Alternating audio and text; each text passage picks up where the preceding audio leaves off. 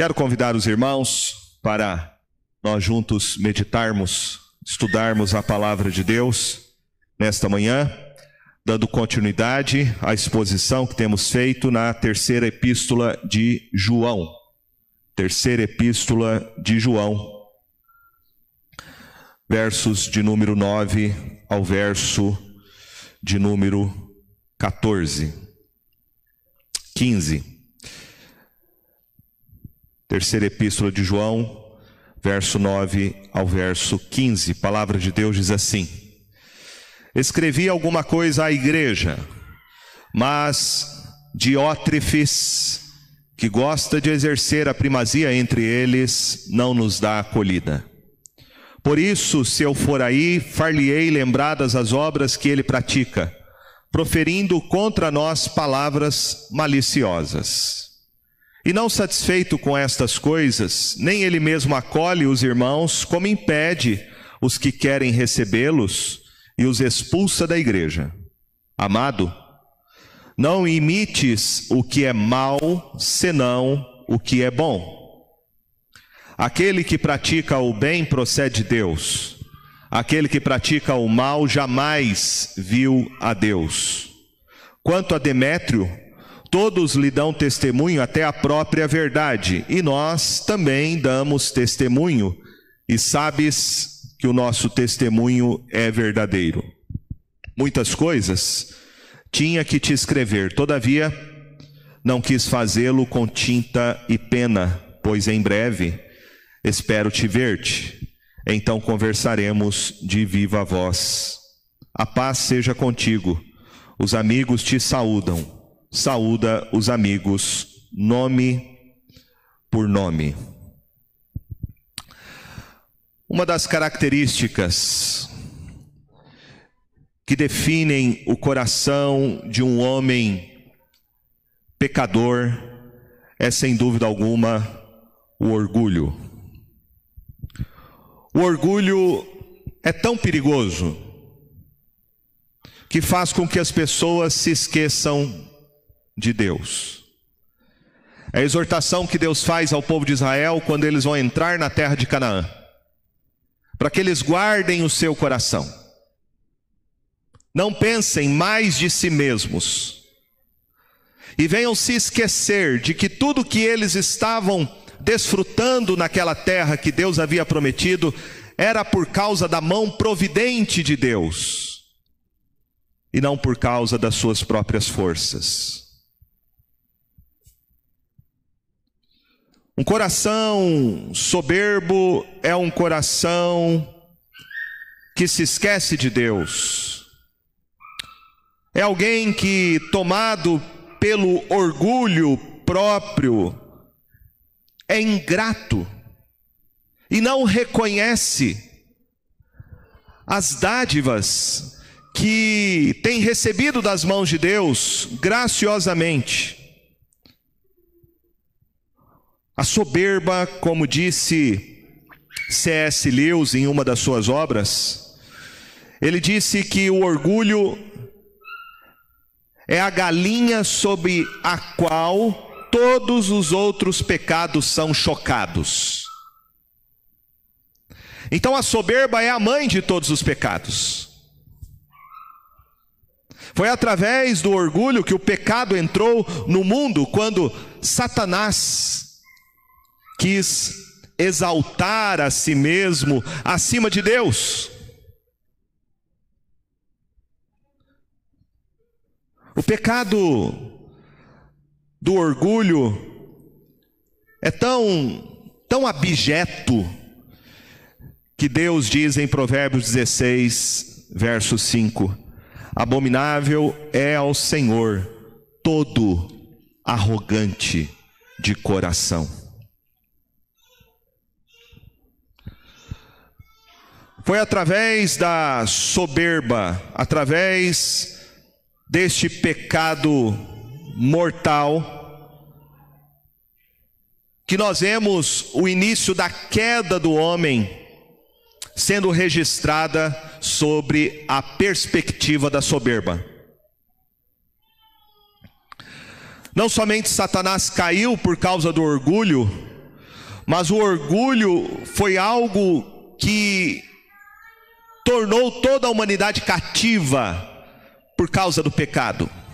Eva, segundo o texto de Gênesis capítulo 3, no verso 5 e 6, ela desobedeceu à ordem de Deus, ela comeu do fruto da árvore do conhecimento do bem e do mal, porque ela acreditou na mentira de Satanás. E a mentira de Satanás era que se ela comesse do fruto do conhecimento do bem e do mal, desobedecesse a Deus, ela teria os seus olhos abertos, ela seria como o próprio Deus. Além de Eva pecar, escolhendo desobedecer a Deus, ela também pecou contra o seu próprio marido, Adão. Porque não só ela quis ser como Deus, mas ela também se elevou acima do seu próprio esposo, roubando o papel que era dele dentro da ordem que Deus havia estabelecido. Então veja comigo que o orgulho, o orgulho é a causa de todos os pecados que hoje nós experimentamos na história da humanidade. Você tem um registro de um homem muito orgulhoso, e este homem foi Nabucodonosor. E o texto bíblico de Daniel vai relatar o quanto este homem era orgulhoso. Daniel, capítulo de número 4, texto nos fala que um dia o rei, olhando para suas riquezas, olhando para toda a glória do seu reino, ele disse: Não é esta grande Babilônia que eu edifiquei para a casa real com o meu grandioso poder e para a glória da minha majestade. Nabucodonosor foi um homem soberbo, ele construiu um grande império, ele se achava um homem mais importante do que todos os homens, por causa de toda a sua riqueza. E o texto nos fala que imediatamente a sua soberba foi esmagada. Ele estava ainda falando quando veio uma voz do céu. Veja comigo, verso de número 31. Falava ele ainda ao rei quando desceu uma voz do céu: A ti se diz, ó rei Nabucodonosor, já passou de ti o reino. Será expulso de entre os homens, a tua morada será com os animais do campo, fartião comer ervas como os bois, e passar-se-ão sete tempos por cima de ti, até que aprendas que o Altíssimo tem domínio sobre o reino dos homens e o dá a quem quer. Nabucodonosor precisou, ele precisou perder tudo que ele tinha, todo o seu reino, toda a sua glória, para ele vir reconhecer que ele não era nada. Só um deveria receber a glória, a honra e o louvor, que é o Deus Todo-Poderoso. E veja que no final do verso, do capítulo 4, do verso 37, Nabucodonosor diz: Agora, pois eu, Nabucodonosor, louvo, exalço e glorifico ao Rei do céu, porque todas as suas obras são verdadeiras, os seus caminhos justos, e pode humilhar aos que andam na soberba pode humilhar os que andam na soberba. Ele precisou, através de uma dura lição, ele teve que ter um golpe para esmagar a sua arrogância, perder tudo que ele tinha, para reconhecer que Deus é o Senhor de todas as coisas e ele deveria apenas dar glória e honra a tudo aquilo que Deus, de maneira bondosa e graciosa, havia dado a ele. A soberba não apenas atinge os poderosos deste mundo, os políticos, governadores e reis, mas também existe a soberba espiritual. O orgulho espiritual. Jesus vai condenar isso. Quando você olha para o Evangelho, você vai ver Jesus criticando e expondo o desejo de preeminência que havia no coração dos escribas e fariseus. Tudo que eles faziam, segundo Jesus, era para terem as suas obras percebidas, notadas e elogiadas pelos homens. Por isso que eles alargavam seus filactérios, as suas franjas das suas vestes. Eles adoravam sentar no lugar de honra, nos primeiros lugares, nos banquetes, nos assentos das sinagogas. Eles gostavam de serem saudados nas praças e de serem chamados pelos homens de mestre, rabi.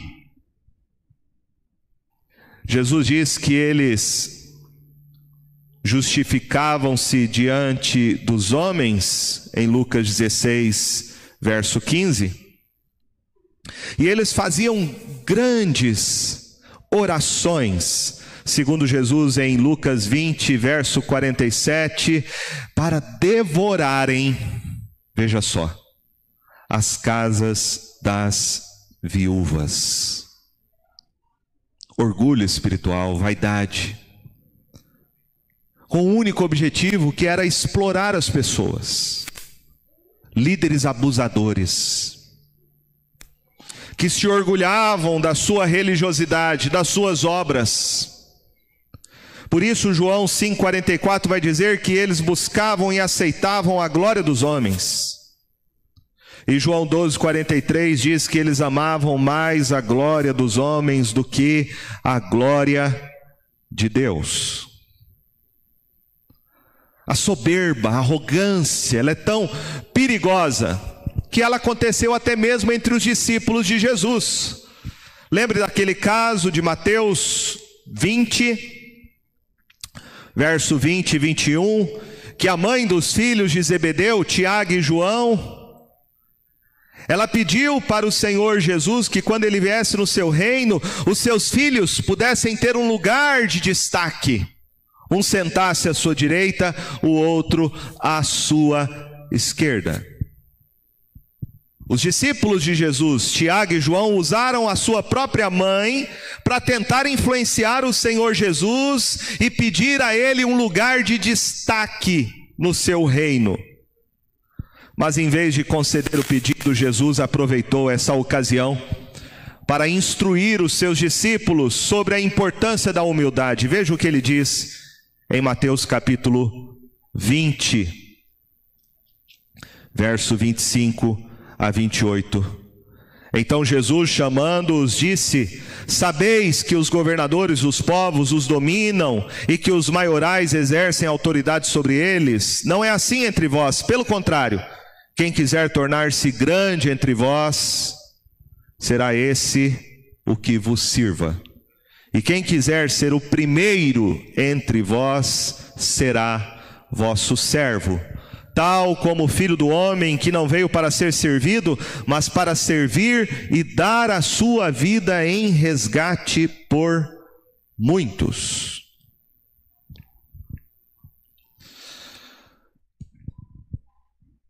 O apóstolo João, quando ele escreveu esta terceira carta, esta terceira epístola, João vai nos apresentar aqui a figura de um homem chamado Diótrefes. Este homem, segundo João, era alguém que buscava a preeminência. Um homem que amava ser o primeiro. Ele queria estar em evidência.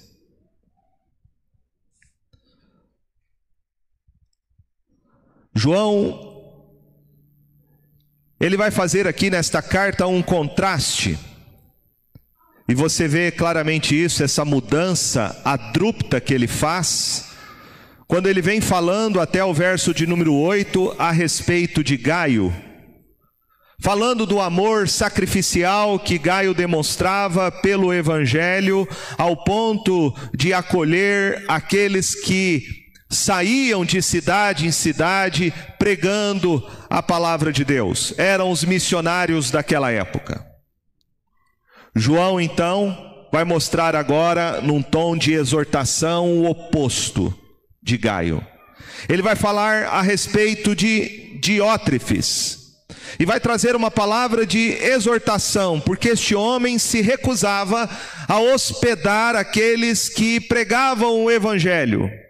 E não somente não fazia, como impedia aqueles que tentavam fazer. Veja comigo nessa exortação de João a respeito de Diótrefes. Em primeiro lugar, no verso de número 9, qual era a ambição deste homem que amava o primeiro lugar. Verso 9. Escrevi alguma coisa à igreja, mas Diótrefes, que gosta de exercer a primazia entre eles, não nos dá acolhida. Nós vemos aqui um contraste, como eu disse, entre Gaio e Diótrefes. Na mesma igreja você tem o trigo e o joio. É impressionante você ver como que esses dois homens estão em polos absolutamente opostos. Gaio, um servo fiel, um crente, que graciosamente abre as portas da sua casa para exercer a hospitalidade para com aqueles que pregavam o evangelho, os missionários e evangelistas. Diótrefes, um miserável, um homem mau, um homem que não praticava a hospitalidade.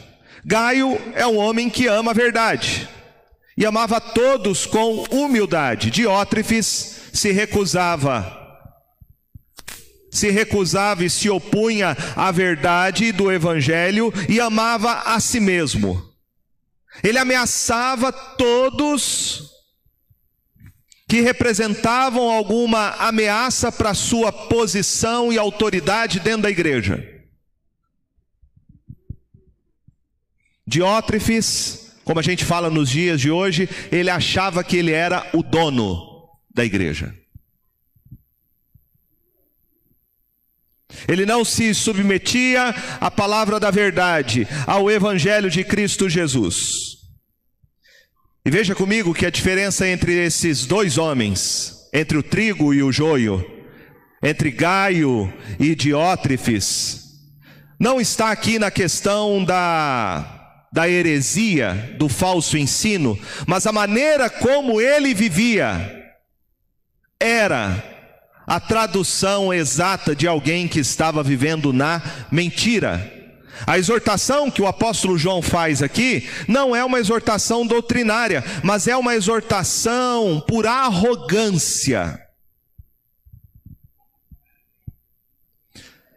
Ele diz que ele escreveu alguma coisa a essa igreja, mas Diótrefes, que gostava de exercer a primazia entre eles, não nos dá acolhida.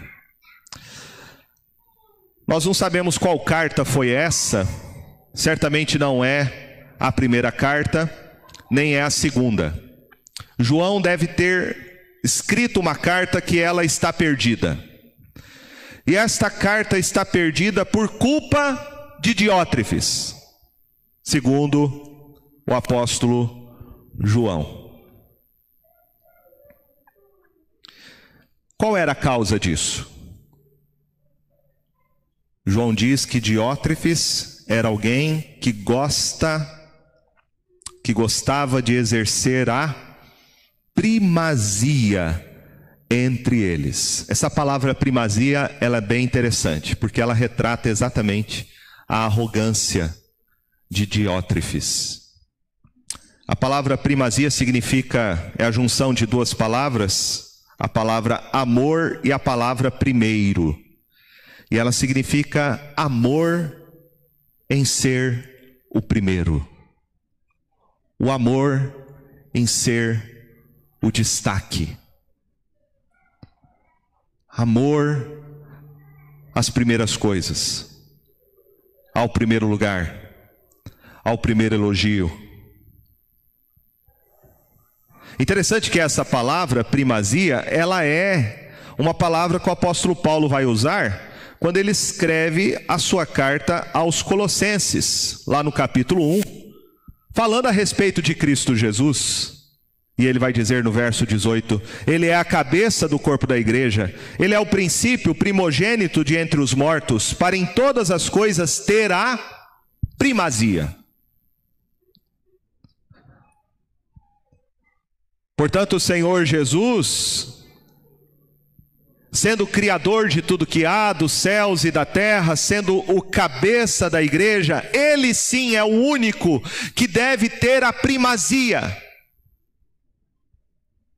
Ele é o único digno de receber toda a honra, toda a glória e toda a adoração. Ninguém mais. Ele é o único que deve ser o objetivo da igreja o único que deve brilhar entre nós. Nenhuma glória dos homens, nenhuma obra humana, nenhuma sabedoria. O único que deve brilhar no seio da igreja é Cristo Jesus, segundo Paulo. Ele deve ter sempre a primazia, porque ele é o único que merece a nossa adoração, a nossa glória, o nosso louvor, a nossa honra. Portanto, quando Diótrefes, levado pelo seu egoísmo, um cristão nominal que usava sua posição para exercer controle e abuso espiritual no meio da igreja. Este homem estava tentando roubar o lugar de destaque, de preeminência, que é apenas e tão somente o lugar do Senhor Jesus. Quando ele rejeitava aqueles que representavam o próprio Cristo Jesus, os pregadores do Evangelho, Diótrefes estava tentando usurpar o papel de Cristo como o cabeça da igreja. Presta atenção nisso. Quando nós, movidos por egoísmo, por vaidades, a sede de poder, de controle, quando nós queremos administrar, fazer a obra de Deus do nosso jeito e não do jeito de Cristo Jesus. Nós estamos tentando tomar o lugar de Jesus como Senhor da igreja. Como Senhor da igreja.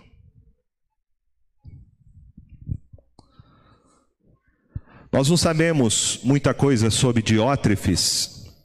O seu nome significa filho adotivo de Zeus. Era um nome incomum naquela época e alguns sugerem que Diótrefes poderia pertencer a alguma família nobre. Se ele era de família nobre, abastada, o seu comportamento arrogante, então, teria sido cultivado neste ambiente. E por ele ter crescido numa família de gente rica, em que todos o serviam, ele achava que na igreja era a mesma coisa.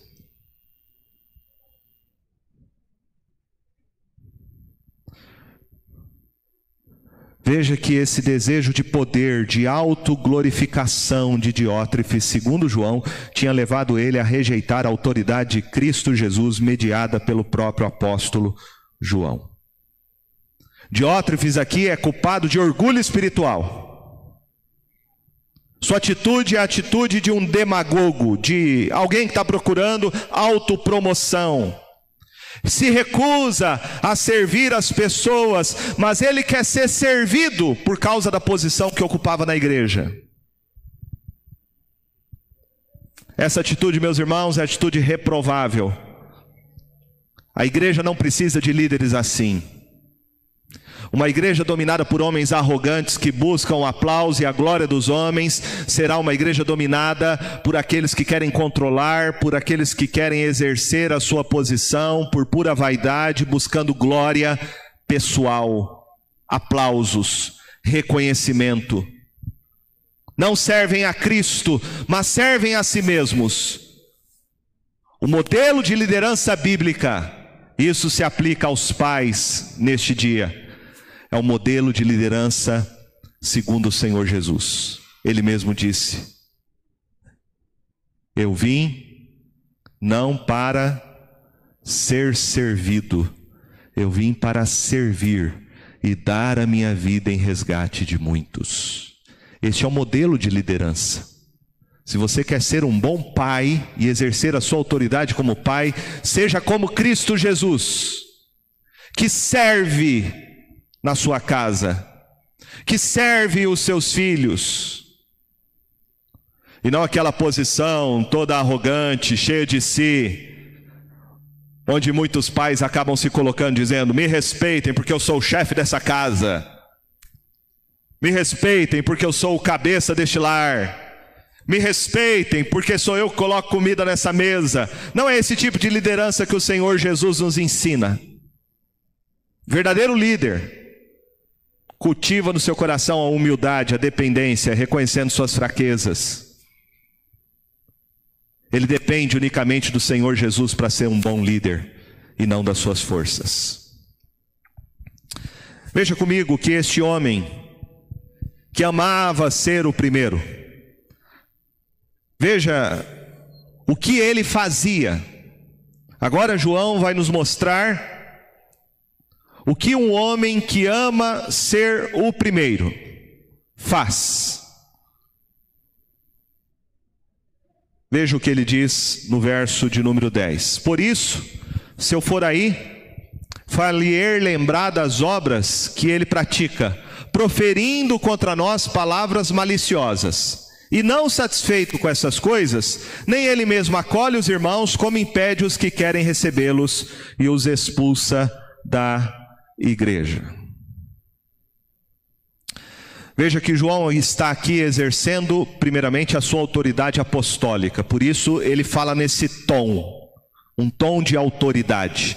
Por isso, se eu for aí, faliei lembradas as obras que ele pratica. João está falando, eu vou expor, eu vou desmascarar e vou confrontar publicamente Diótrefes pelos pecados que ele tem praticado. Essa era uma disciplina bíblica que o apóstolo Paulo vai instruir o jovem Timóteo de como deveria um presbítero da igreja local ser repreendido. Lá em 1 Timóteo, capítulo 5, verso 19 e 20, diz assim: Não aceites denúncia contra presbítero, senão exclusivamente sobre o depoimento de duas ou três testemunhas. Quanto aos que vivem no pecado, repreende-os na presença de todos, para que também os demais temam. Então, este era o caso de Diótrefes. Não sabemos se ele era um presbítero, alguns sugerem que poderia ser, um líder da igreja local. O testemunho era claro, todos falavam, não era segredo para ninguém. Havia provas suficientes da sua arrogância, de que ele era um líder manipulador, controlador, abusador da sua autoridade. Por isso, João diz aqui que este homem deveria ser repreendido pessoalmente e publicamente, conforme Paulo orienta Timóteo acerca dos pecados que um líder pratica no exercício da sua liderança. Isso faz parte daqueles passos que Jesus nos ensinou em Mateus 18. Você há se lembrar daquela passagem quando Jesus fala que se o irmão pecar contra você, você vai admoestá-lo entre você e apenas ele. Se não te ouvir, você chama duas ou três testemunhas. Se não ouvir, diz-o à igreja. E se não ouvir a igreja, considera-o gentil e publicano. Parece que esses passos já haviam sido dados em relação a Diótrefes, e agora João diz que é necessário ele estar pessoalmente como apóstolo para tratar e expor os pecados de Diótrefes publicamente diante da igreja, a fim de admoestá-lo, de corrigi-lo, e se não houvesse arrependimento, certamente ele seria excluído da igreja. A disciplina bíblica seria aplicada.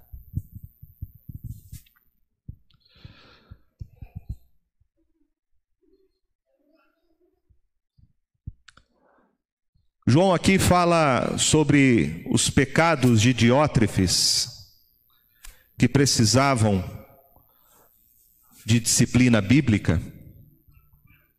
E veja que ele nos dá algumas razões para isso. João aqui faz algumas acusações contra Diótrefes. A primeira delas, ele diz: por isso, se eu for aí, far-lhe-ei lembradas as obras que ele pratica. Em primeiro lugar, proferindo contra nós palavras maliciosas. Esse é o primeiro pecado que era público de Diótrefes, o pecado da língua. Palavras maliciosas aqui significa fazer fofoca, maledicência. Tudo indica que Diótrefes falava mal do próprio apóstolo João. Era um fofoqueiro, um maledicente. E ele fazia isso com dois propósitos. Primeiro, para tentar ganhar a confiança das pessoas. Falando mal do apóstolo João. E segundo, destruindo a reputação da autoridade de João através das suas mentiras. Veja, meus irmãos, quão perigoso é, e Tiago vai deixar isso muito claro na sua carta, né? Quão perigoso é a fofoca, a maledicência no seio da igreja. No seio da igreja. Tiago vai dizer que a língua é tão pequena mas ela é capaz de causar um estrago enorme na vida da igreja. É como uma pequena fagulha, diz ele. Uma fagulha no meio de uma floresta que incendeia a floresta inteira. Muito perigoso. Por isso temos que saber usar a nossa língua com sabedoria, falar aquilo que edifica aquele que ouve, guardar a nossa boca, guardar a nossa língua. Diótrefes, por causa da sua arrogância, difamava João com o intuito de dividir a igreja, roubar a autoridade do apóstolo João para ele, falando mal do seu caráter. A segunda coisa que ele fazia, em segundo lugar, ele não estava apenas satisfeito em falar mal de João, ele também desafiava a própria autoridade da palavra de Deus. O texto fala: E não satisfeito com estas coisas, nem ele mesmo acolhe os irmãos, como impede os que querem recebê-los e os expulsa da igreja. A gente já viu que havia uma grande necessidade naquela época de você abrir as portas da sua casa. A igreja funcionava nos lares. E havia os pregadores itinerantes, evangelistas, missionários, como há hoje, que saíam de igreja em igreja pregando a palavra de Deus. Se na segunda carta João diz que você não deve abrir as portas da sua casa para o falso profeta, na terceira carta, ele mostra a necessidade da igreja apoiar a obra missionária. Portanto, exercer hospitalidade é um mandamento, é um dever cristão, segundo Paulo em Romanos 12, verso de número 13. É um dever exercermos a hospitalidade. Mas Diótrefes não somente Ele falava mal da autoridade do apóstolo João, difamando, como ele próprio deliberadamente quebrava o mandamento bíblico da hospitalidade cristã. Ele se recusava a receber os missionários que eram enviados a pregar o evangelho. E quando ele negava oferecer a eles abrigo, comida, ele estava impedindo o progresso, o avanço da obra missionária. Diótrefes está tentando aqui, meus irmãos, frustrar os planos de Deus. Por isso, esse tom de João repreendê-lo, chamar a sua atenção, confrontar o pecado, porque era algo muito grave. Diótrefes estava aqui se opondo a fazer a obra de Deus e ele iria trazer sobre ele a ira divina. João diz que não somente ele, pessoalmente, se recusava a estender a hospitalidade para com os irmãos, mas ele também proibia, proibia aqueles que queriam hospedar os pregadores itinerantes. Como impede, verso 10, os que querem recebê-los os que querem recebê-los e os expulsa da igreja.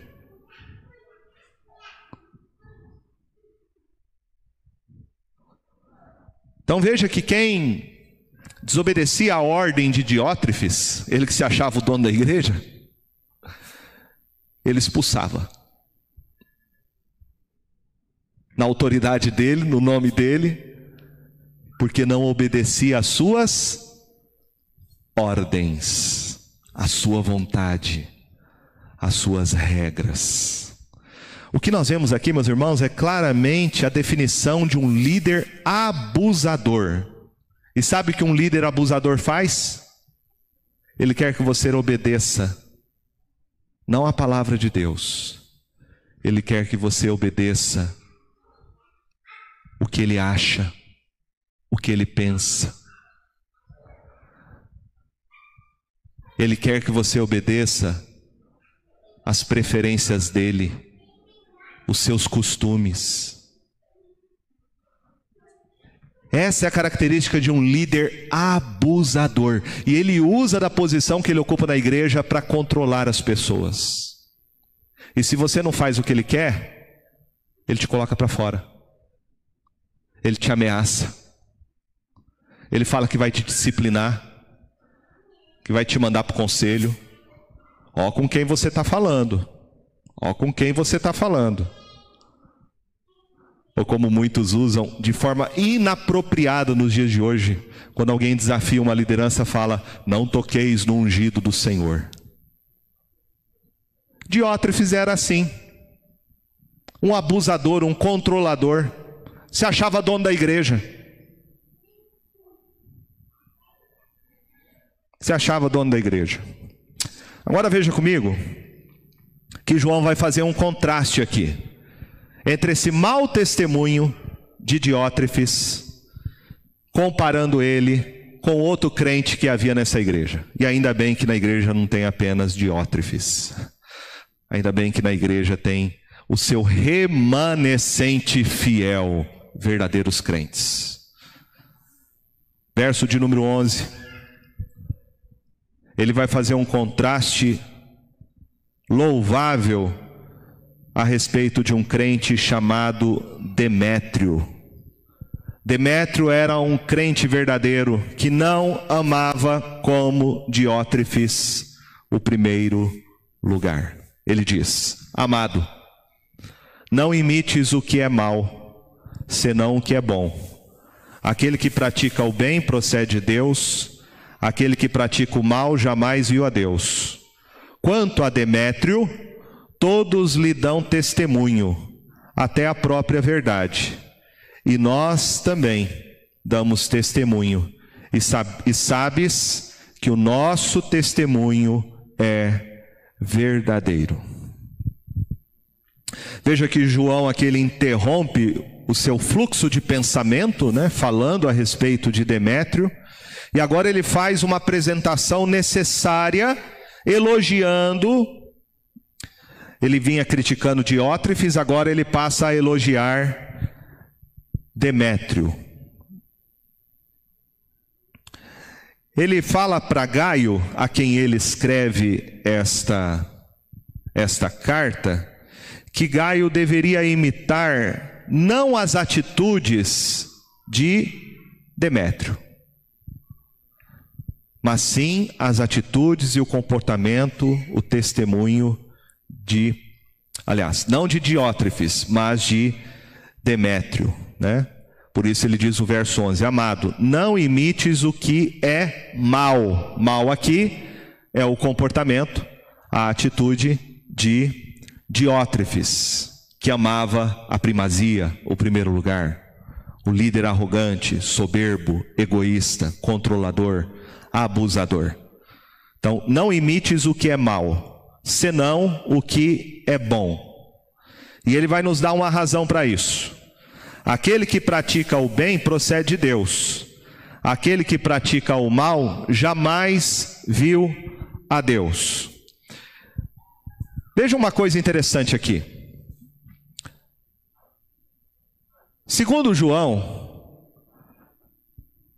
a gente pode fazer um tipo de julgamento dentro da igreja. E o julgamento é: eu preciso ter boas referências para a minha caminhada cristã. Eu preciso me espelhar em pessoas que realmente dão um bom testemunho de Cristo Jesus. Isso não significa que essas pessoas são perfeitas, não têm pecados, não têm erros, não têm fraquezas. Mas significa que são pessoas que servem de exemplo, que servem de modelo. E há pessoas que não devem ser imitadas comportamentos e atitudes que devem ser reprovados, porque não refletem o Evangelho de Cristo Jesus, não refletem a Cristo Jesus em suas palavras e em suas atitudes. Isso eu devo rejeitar, isso eu não devo tomar como exemplo. Então veja comigo que para eu fazer isso, eu tenho que exercer uma espécie de julgamento. A Bíblia não proíbe você julgar, a Bíblia proíbe você ser hipócrita no seu julgamento. É o que Jesus disse lá em Mateus, no capítulo no capítulo 5, que eu não devo antes de ajudar o meu irmão, eu devo primeiramente tirar a trave que está nos meus olhos do que ficar olhando para o cisco né, do olho do meu irmão e esquecer dos meus próprios pecados. Então Jesus está proibindo, não é o julgamento, Jesus está proibindo a hipocrisia, que é o falso julgamento. O falso julgamento. Então João diz que nós devemos olhar para dentro da igreja e ver os bons exemplos, os bons testemunhos. E eu tenho então que imitar o que é bom, não o que é mal. E ele diz: aquele que pratica o mal jamais viu a Deus. Ele está julgando Diótrefes? Está. Ele está dizendo que Diótrefes aqui não é um crente genuíno. Por quê? Pelo seu testemunho. Pelo seu testemunho.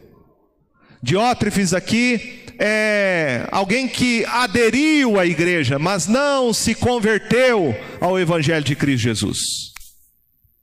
Diótrefes aqui tinha um cargo de liderança, porque amava os primeiros lugares, amava os títulos, mas ele não amava a Jesus Cristo como seu Senhor e Salvador, porque ele não era um servo nas suas atitudes no seu testemunho. Por isso, João diz claramente que ele é do maligno, do maligno, porque ele praticava o mal. Por isso ele jamais viu a Deus. Ele não era convertido. Ele não era salvo pelo Senhor Jesus.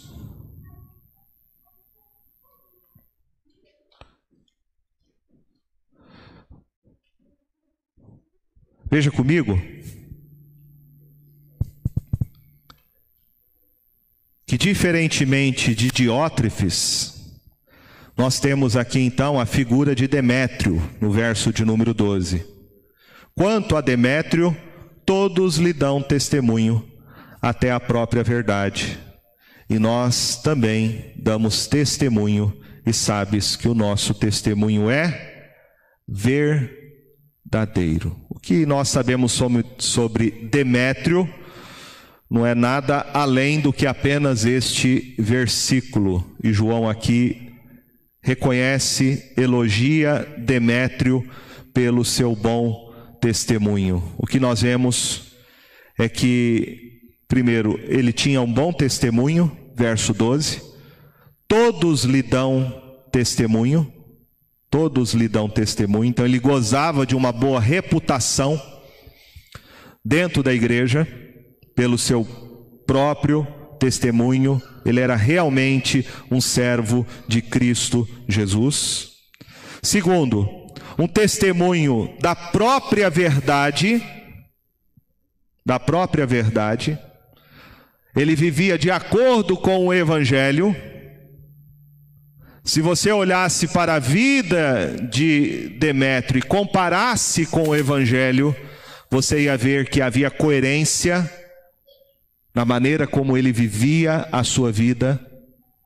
E se você fizesse a mesma coisa com Diótrefes, você ia ver que Diótrefes estava em desacordo, fora do padrão bíblico daquilo que se espera de um crente e de um líder de uma igreja local. Então, esta era a régua de aferição, a palavra de Deus, ela que é a única autoridade para nós aferirmos se nós estamos vivendo de acordo com o Evangelho. E nós também damos testemunho. E sabemos que o nosso testemunho é verdadeiro, ou seja, o testemunho do próprio apóstolo João a respeito de Demétrio. Então nós temos aqui esta avaliação feita do apóstolo João sobre Demétrio sobre Demétrio. Veja aí essas características então. Ele tinha boa reputação da igreja, ele tinha fidelidade à palavra de Deus, e ele tinha uma boa opinião a respeito dos líderes daquela igreja sobre ele. Sobre ele. Parece que aqui nós temos, meus irmãos, critérios bem claros e objetivos sobre quem deve, numa igreja local, exercer função de liderança. Este é o critério. Alguém que goze de uma boa reputação dentro da igreja, alguém que vive de acordo com o evangelho de Cristo Jesus, alguém que os outros líderes da igreja podem falar de maneira positiva a respeito do seu testemunho. Aqui nós temos uma regra bastante interessante que deve ser aplicada quando a igreja vai escolher sua liderança: diáconos, presbíteros e pastor. Não é apenas ter o título, né? não é apenas ter o título, é o testemunho, a fidelidade à palavra de Deus. Por onde, no caso de pastor, né? Por onde esse pastor passou? Pelas igrejas que ele andou, procurar saber, se informar. A igreja deve fazer isso para escolher a sua liderança. Para ter uma liderança bíblica, uma liderança aprovada não pelos homens, mas aprovada pelos critérios estabelecidos por Deus em Sua palavra. E agora temos então a, o, o encerramento, né, a despedida que João faz.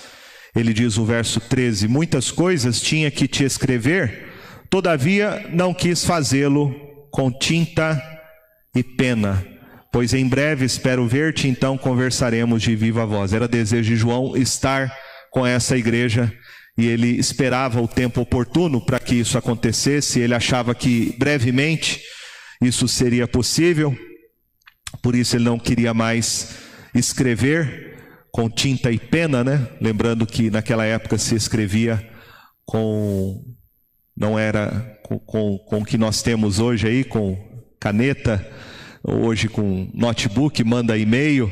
Naquela época era, era tinta mesmo, é, uma, uma espécie de, de tinta que era feito, né, que, era, que era produzido com resina misturado com outros elementos, com a pena e no papiro, né, no papiro, que não é o papel que nós temos hoje. Era muito difícil. Hoje nós temos aí o avanço, a tecnologia nos ajuda muito. Mas naquela época nós tínhamos os rolos, as cartas, né? Interessante que era sem. O que nós temos aqui foi colocado depois por estudiosos da Bíblia, da palavra de Deus, mas não tinha título, não tinha versículo, né? Não tinha nada disso, era um texto corrido, né? Era um texto corrido. Mas ele esperava então estar presente de viva voz, ou seja, de face a face, né? Olho no olho, para tratar de muitas coisas que eram necessárias na vida dessa igreja. E ele termina dizendo: A paz seja contigo, os amigos te saúdam. Saúda os amigos, nome por nome. Né? Ele quer deixar claro aqui várias pessoas da caminhada da vida cristã que eram amigos e a Bíblia fala sobre isso, né? Que nós somos irmãos em Cristo e há amigos que são mais chegados do que irmãos.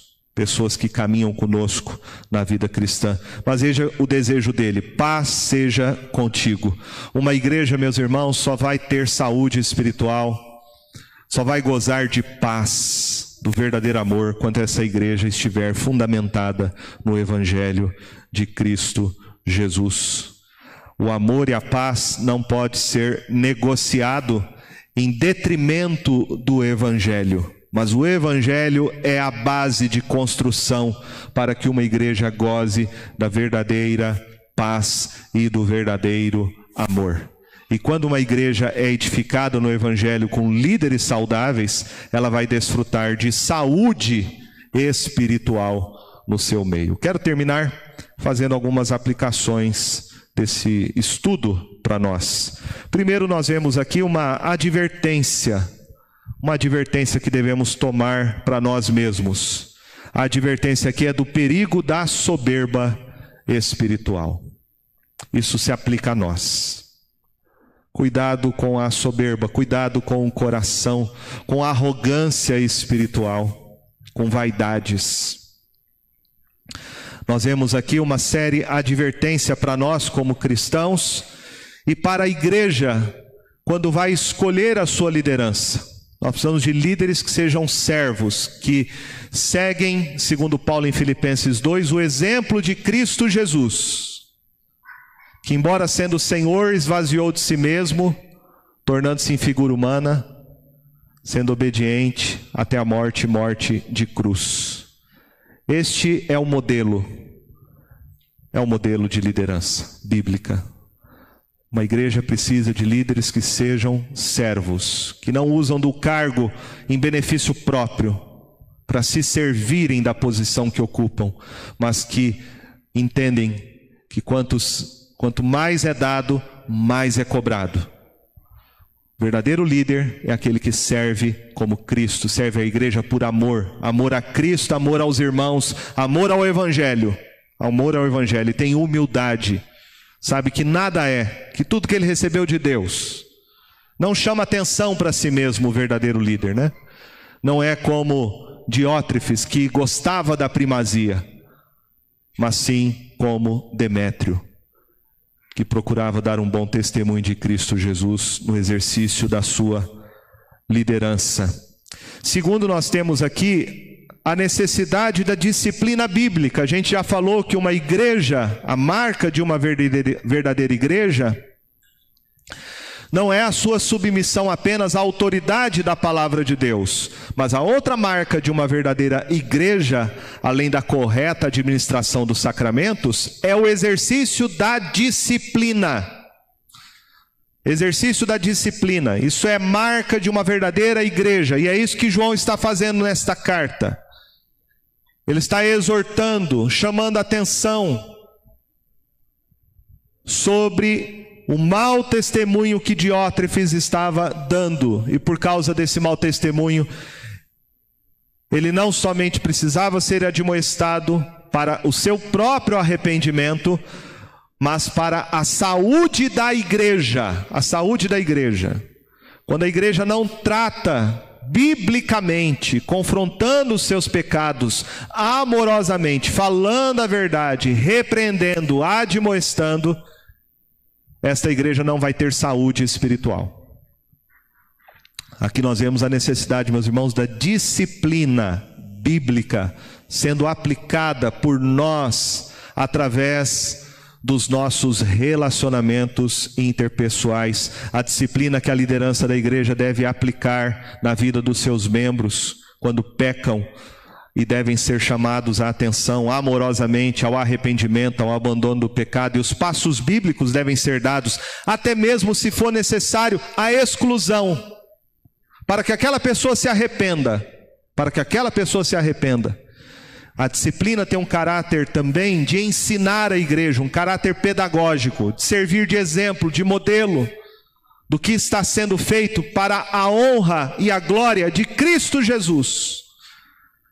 Uma igreja bíblica é uma igreja que exerce disciplina. E terceiro lugar, nós aprendemos aqui nesta carta quem é o centro de todas as coisas. Não somos nós, não é qualquer líder, quem quer que seja. O centro da igreja é Cristo Jesus. Ele é o cabeça da igreja. Ele é o cabeça da igreja. É Cristo Jesus. Nós fomos alcançados por Ele para a glória dele. O que Jesus nos ensina na Sua palavra, em Lucas 9, 23, é que devemos negar a nós mesmos, dia a dia, tomar a cruz e segui-lo. Então veja que para você ser discípulo de Cristo, você tem que morrer para você mesmo. Morrer para você mesmo. Martinho Lutero, certa vez, fez uma comparação que é bastante interessante.